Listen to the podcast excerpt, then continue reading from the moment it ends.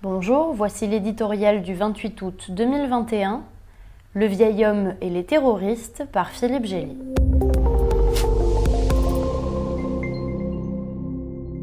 Lorsqu'il a ordonné de replier le drapeau étoilé sur la grande base de Bagram, évacuée début juillet sans même avoir prévenu le commandant afghan local, Joe Biden a amorcé un engrenage fatal. Il fait bien d'assumer la responsabilité des événements récents, car les 72 Afghans et 13 soldats américains tués dans l'attaque de l'aéroport à Kaboul sont à mettre au compte de ses erreurs. Du haut de ses quatre décennies d'expérience des affaires étrangères, il a figé à l'avance la date d'un retrait sans condition et exfiltré les soldats avant de rapatrier les civils et le matériel, à rebours du bon sens militaire. Dans la manœuvre, Biden a mis l'Amérique dans le fossé, à le voir jeudi soir saluer d'un visage de cire les héros américains tout en promettant de traquer et faire payer les terroristes, il était difficile de se convaincre que le vieil homme a la main assez sûre pour piloter une grande puissance. La fuite de Kaboul restera dans les annales comme un désastre sanglant.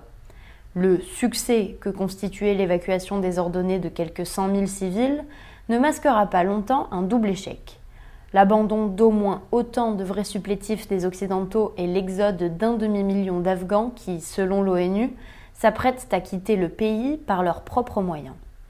Quant à la promesse implicite que les talibans, en quête de respectabilité, assureraient notre sécurité face à leurs concurrents terroristes, elle a fait long feu.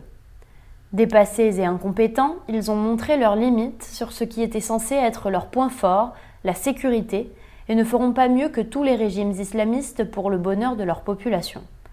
Le résultat se dessine déjà, un Afghanistan redevenu un hub djihadiste où il faudra un doctorat pour distinguer entre alliés et rivaux du pouvoir en place.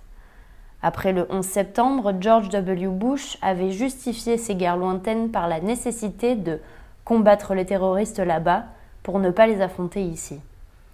En 20 ans, 2300 soldats américains sont morts en Afghanistan et 107 civils dans les attentats islamistes aux États-Unis.